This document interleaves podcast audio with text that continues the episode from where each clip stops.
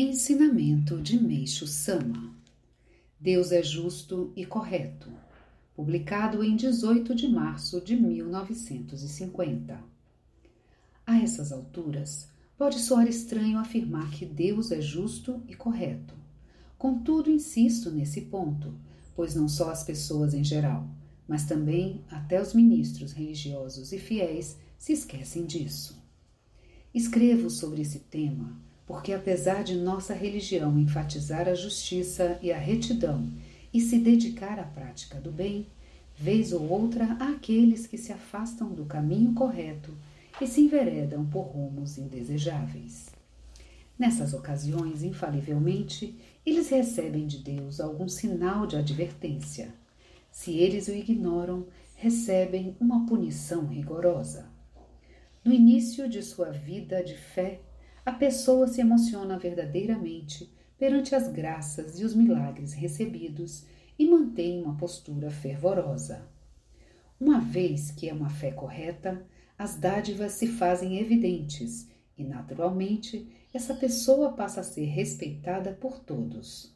Além disso, sua vida melhora consideravelmente.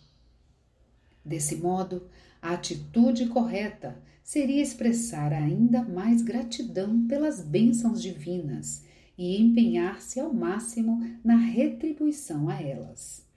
Infelizmente, com o passar do tempo, sem se dar conta, a pessoa se acostuma com o recebimento das graças e nasce a vaidade, surgindo ainda assim uma brecha em seu coração. O espírito maligno está sempre à espreita, aguardando esta brecha.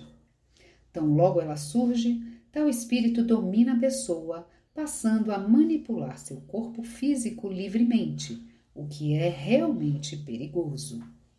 No entanto, se for alguém que de fato vive corretamente a fé, ele estará em segurança, pois esse espírito desistirá do seu intento por não poder fazer nada contra ele. Ainda assim, há quem caia nas garras do mal, e esse ponto é muito complexo.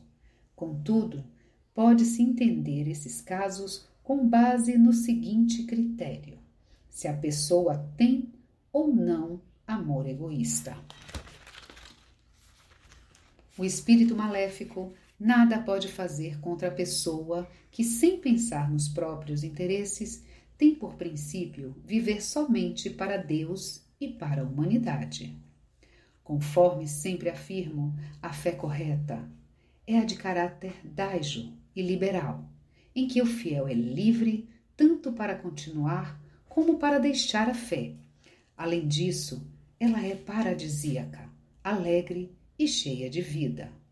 Por Meixo Sama, Alicerce do Paraíso, volume 3, trechos.